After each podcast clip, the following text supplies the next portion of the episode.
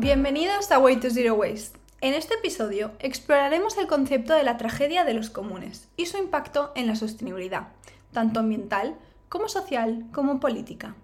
Este concepto es esencial para comprender cómo la falta de regulaciones puede llevar al agotamiento de los recursos compartidos y sus graves consecuencias. Soy María Cantó y os invito a sumergiros en esta reflexión sobre la sostenibilidad y el desafío de los bienes comunes.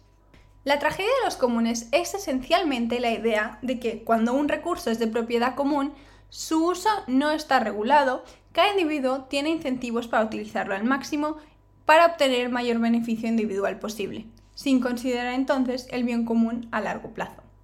Este concepto fue desarrollado por el economista británico William Forster Lloyd en 1833 y popularizado por el biólogo estadounidense Garrett Hardin en 1968 en su artículo The Tragedy of the Commons.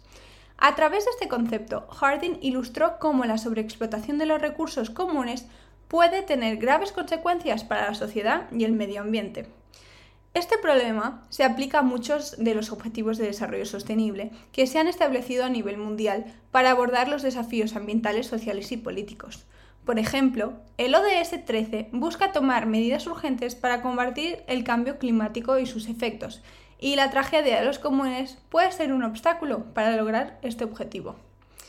Un ejemplo claro de la tragedia se puede ver en la sobreexplotación de los recursos pesqueros. Cuando varios pescadores compiten por un recurso limitado, como en este caso es el pescado, cada uno tiene un incentivo para tomar tanto como pueda para obtener una ganancia máxima. Sin embargo, si todos los pescadores toman tanto pescado como pueden, el recurso se agotará rápidamente y nadie podrá obtener ganancias en un futuro. La sobreexplotación de los recursos pesqueros puede tener graves consecuencias para el medio ambiente, la economía y las comunidades que dependen de la pesca. También se aplica a otro ejemplo de los recursos hídricos. Cuando varios agricultores o empresas compiten por el mismo recurso hídrico, como puede ser un río, cada uno tiene un incentivo para tomar tanta agua como sea posible para maximizar sus ganancias. Sin embargo, si todos los usuarios de agua toman tanta agua como pueden, el río se agotará y los usuarios de agua no podrán obtener ganancias en un futuro. Esto puede tener graves consecuencias para las comunidades que dependen del río para su subsistencia. Otro claro ejemplo es el cambio climático. Cuando los países compiten por recursos limitados, como los combustibles fósiles, cada uno tiene un incentivo para tomar tanto como pueda, para maximizar su crecimiento económico.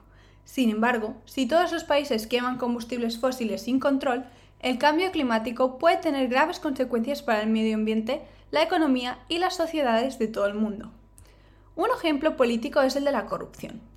Cuando un pequeño grupo de personas obtiene el control del poder político, pueden utilizar su posición para explotar los recursos del país en su propio beneficio, en detrimento del resto de la sociedad. Esto puede incluir la apropiación de bienes públicos como tierras, recursos naturales e infraestructuras.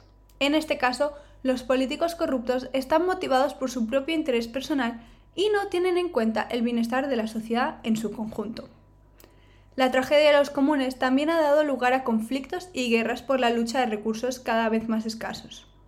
Un ejemplo claro de ello es la competencia por el agua en el Medio Oriente, una región que sufre una severa escasez de agua debido al cambio climático y al rápido crecimiento de la población.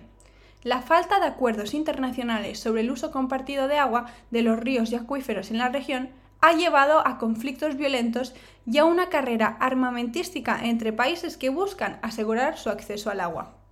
La Agenda 2030 para el Desarrollo Sostenible busca abordar los desafíos económicos, sociales y ambientales del mundo, pero a menudo falta una coordinación efectiva y una implementación adecuada de las políticas en los países miembros.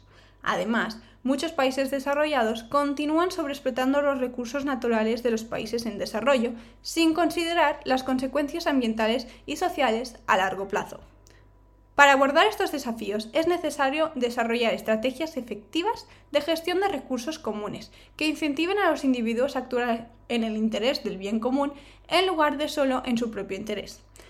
Una forma de lograr esto es a través de la cooperación entre los individuos y las instituciones. Los acuerdos internacionales como el Acuerdo de París sobre el Cambio Climático y la Convención sobre la Diversidad Biológica pueden ayudar a coordinar los esfuerzos globales para abordar los desafíos ambientales. La regulación adecuada y la implementación de políticas efectivas son esenciales para garantizar la sostenibilidad a largo plazo. Las leyes y regulaciones que promueven la gestión sostenible de los recursos comunes son fundamentales. También es importante la participación activa de la sociedad en la toma de decisiones y en la promoción de prácticas sostenibles en nuestras vidas cotidianas. La tragedia de los bienes comunes es un recordatorio de que vivimos en un mundo interconectado, donde nuestras acciones individuales pueden tener un impacto significativo en el bienestar colectivo. Al reconocer la importancia de la cooperación y la regulación, podemos enfrentar los desafíos ambientales, sociales y políticos que enfrentamos y trabajar juntos para un futuro más sostenible y equitativo. Gracias por acompañarnos en este episodio. Sigamos reflexionando y tomando medidas para preservar nuestros recursos comunes y construir un futuro más sostenible. Nos vemos en el próximo episodio.